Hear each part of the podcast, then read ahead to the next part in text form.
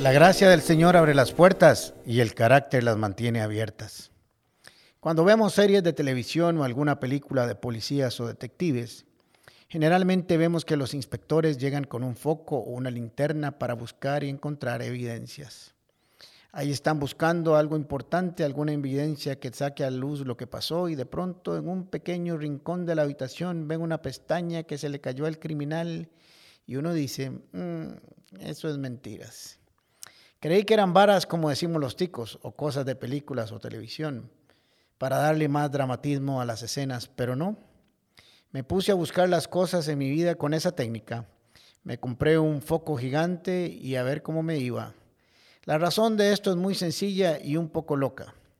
Si hay algo que no me gusta que me pase y me pone malo, es cuando estoy buscando algo y no lo encuentro. Tengo rato de estarlo buscando por aquí y por allá y le digo, Flora, no está aquello que dejé por aquí y de pronto aparece la mano maravillosa y me dice, sí, aquí está, aquí ha estado siempre. Me da un coraje eso. O me pide Flora que busque algo para ella, por favor, y al igual no lo, no lo encuentro, lo busco por allá y lo busco por aquí y de pronto aparece ella y dice, es esto que está aquí. Mm, qué malo me pone. Creo que a muchos de nosotros nos ha pasado eso y me entienden cuando estoy poniendo el ejemplo.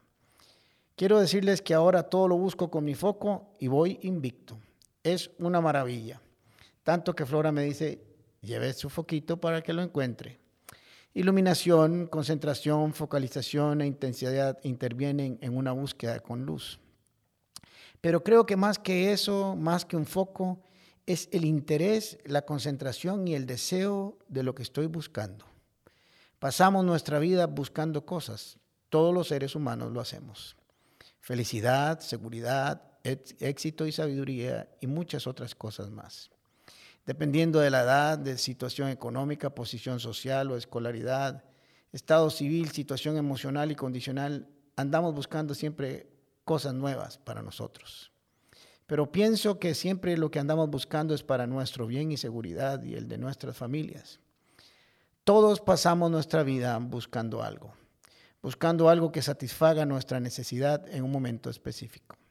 El salmista en el Salmo 27 también andaba buscando algo. Entre todas las cosas que podía buscar y debía buscar, priorizó su búsqueda y entendió bien qué era lo que tenía que buscar y lo que quería buscar.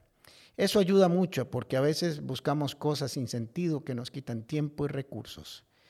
No era dinero, posición social o algo de carácter material. Buscaba intensamente la comunión con Dios, una cercanía con Él, para mejorar el estado de ánimo de su alma, de su espíritu y de su cuerpo. Ay, si buscáramos eso con tanta intensidad como buscamos otras cosas de este mundo, nuestras vidas cambiarían. El Salmo 27, 4 dice, le he pedido al Señor, y solo esto busco, es vivir en la casa del Señor todos los días de mi vida, deleitándome en la perfección del Señor y meditando dentro de su templo. Cuando nos dice que buscaba se refiere a intensidad, a intencionalidad. Él quería eso de todo corazón y por encima de todo lo demás. Había pasado muchos años de su vida huyendo y sabía lo que significaba un lugar seguro de paz y tranquilidad. Y la casa del Señor o los atrios del Señor le daban eso que él andaba buscando. Y no es que no tuviera una necesidad u otras necesidades en su vida. Al igual que usted y que yo tenía que comer, vivir, trabajar y otro montón de necesidades más pero él había experimentado la presencia de Dios. Es que él ya había experimentado los beneficios de vivir y al menos pasar un buen tiempo en la casa del Señor y eso estaba dispuesto a no cambiarlo por nada. No quería nada más que eso. No quería solo vivir en esta tierra sin sentido, sino que quería pasar tiempo en la presencia del Señor. Le pedía al dueño de la casa, al Señor, que lo dejara entrar y habitar ahí. Oraba a fin de mantener una comunión intensa y constante con Dios y todo lo que ello significa. Él sabía que los sacerdotes tenían por mandato divino su residencia en el templo y ahí él quería estar. Los sacerdotes tenían que estar en ese lugar porque debían, pero él quería estar en ese lugar porque quería. David estaba diciendo, no es mi trabajo y no tengo permiso para estar todo el día ahí, pero con gusto dejo mi trabajo de rey y me dan el de sacerdote con una condición, que me dejen estar de día y de noche en ese lugar y así tener comunión con mi Dios. Si quieren, no me pagan. Es más, pago por estar ahí. Nadie extraña lo que nunca ha tenido. No podemos hacer una petición como la de David si nunca hemos estado en ese lugar. Cuando pensamos estar en la presencia de Dios, creemos que debemos morir para hacerlo, pero el salmista quería que fuera aquí, ahora, en la tierra.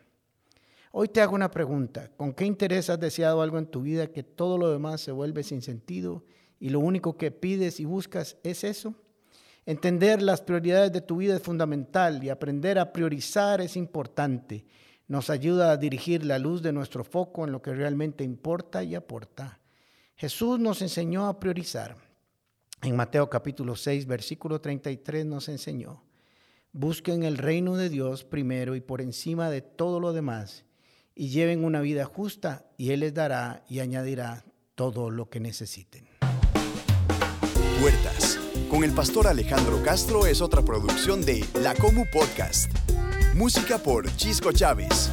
Temas de Luis Fernando Caravaca y voz adicional de Jorge Vindas. Y si no lo has hecho todavía, suscríbete a Puertas el Podcast en Spotify o iTunes Podcast. Puedes seguirnos en nuestro Facebook, Instagram o YouTube como Comunidad Paz. Recordad, Paz se escribe con S. ¿Sabes por qué?